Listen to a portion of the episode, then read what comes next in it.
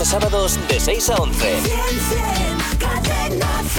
Seguro que te ha llegado este mensaje. Bueno, ha rulado por todas partes. Es una etiqueta muy curiosa.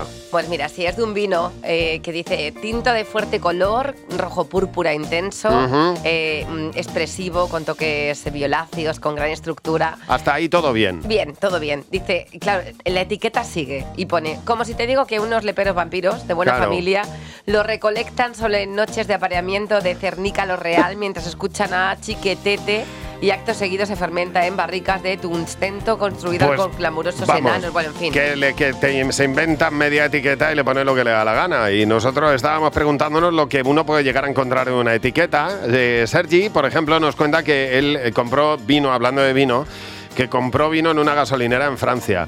Eh, el vino tenía en la etiqueta un dibujo de la Torre Eiffel, pero luego si seguías leyendo ponía producto de España. Claro.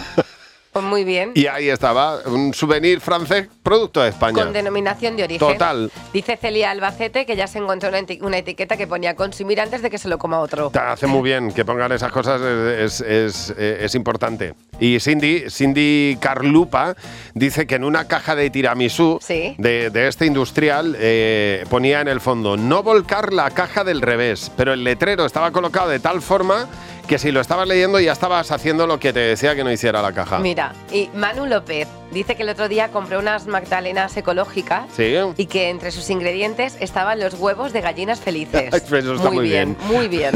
Y me ha gustado mucho el de Carmele, que nos cuenta en el Facebook de Buenos Días, Javimar, que unos petardos en la etiqueta tenían el cartel de no echar a la sartén. Claro, lógico. Pero si pone eso es porque alguien lo ha hecho alguna vez en la vida. Es, es lo, in- lo que me sorprende. O se le ha pasado por la cabeza. Dios mío.